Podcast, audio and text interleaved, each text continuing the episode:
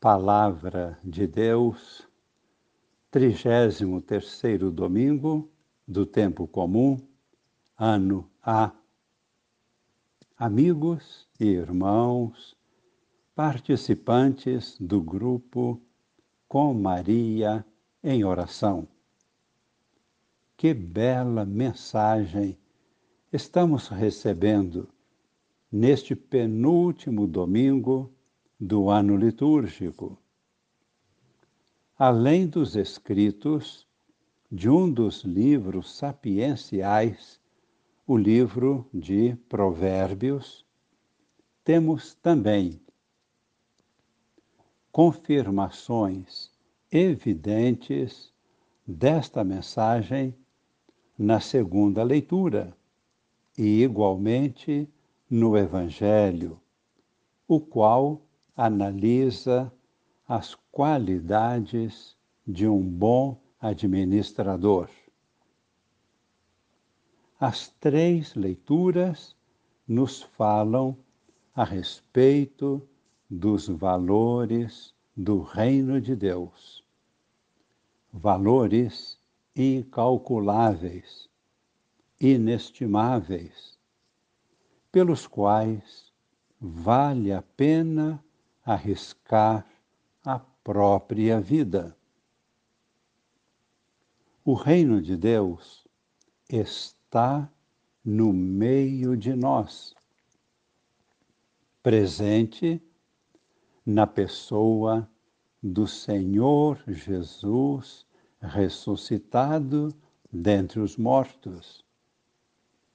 E além disto, este reino está sendo construído, pois é necessário trabalhar arduamente para que todos venham a participar dele. Este é um convite de Deus. Deus respeita a liberdade de cada pessoa. E mesmo respeitando a liberdade de cada um, Deus quer ardentemente que todos se salvem. Por isso, nós trabalhamos com Deus para que todas as chances de salvação estejam à disposição de todos. Tendo compreendido isto, passemos agora à primeira leitura. É do livro de Provérbios, capítulo 31, versículos de 10 a 31. Deus compara nosso empenho por seu reino com a dedicação de uma esposa virtuosa, dedicada a tudo e a todos de sua casa. E ainda mais, cuja presença enche seu lar de alegria, beleza e encantamento, porque age a partir de um coração repleto de amor. Por isso, este breve texto exalta com ênfase as suas qualidades. Primeira qualidade é trabalhadora. Segunda qualidade interessa-se pelos pobres e está atenta ao bem-estar daqueles que trabalham em sua casa. Terceira qualidade, fala com sabedoria e bondade.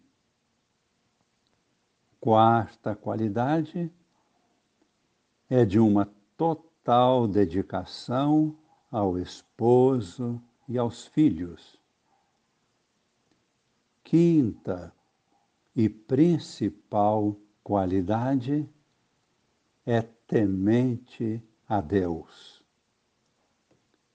E nesta virtude de filial temor a Deus está a beleza de toda a sua vida e de todos os seus trabalhos.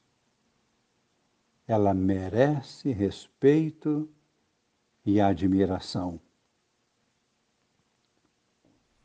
Na segunda leitura, na carta de São Paulo aos Tessalonicenses, encontramos a argumentação do apóstolo respondendo à grande pergunta que a comunidade traz e que incomodava a todos.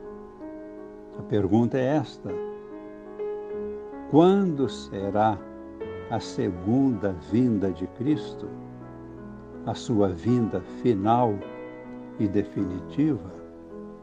Quando será? São Paulo, assim como o próprio Cristo, ao escutar esta mesma pergunta, não responde apresentando data alguma. O importante não é saber a data. O importante é trabalhar e trabalhar bem. Trabalhar construindo o reino. Somente assim este reino ficará pronto. Trabalhar edificando a nova humanidade, que é formada por aqueles que se convertem a Cristo, renunciam ao pecado e vivem segundo o Espírito. Somente assim a nova humanidade em Cristo estará madura e cheia de luz para receber o Cristo que virá ao seu encontro para decretar sua conclusão final e vitoriosa. É uma questão de crescimento, de integração, de maturidade. Não é questão de data. O Evangelho de Mateus, capítulo 25, versículos de 14 a 30, nos revela esta mesma verdade apresentada agora no Evangelho pelo próprio Cristo através da parábola da administração dos talentos. É preciso fazer os talentos se multiplicarem em seu valor. Basta observar a natureza tudo se multiplica em vida e beleza, até as plantas, as sementes, os animais.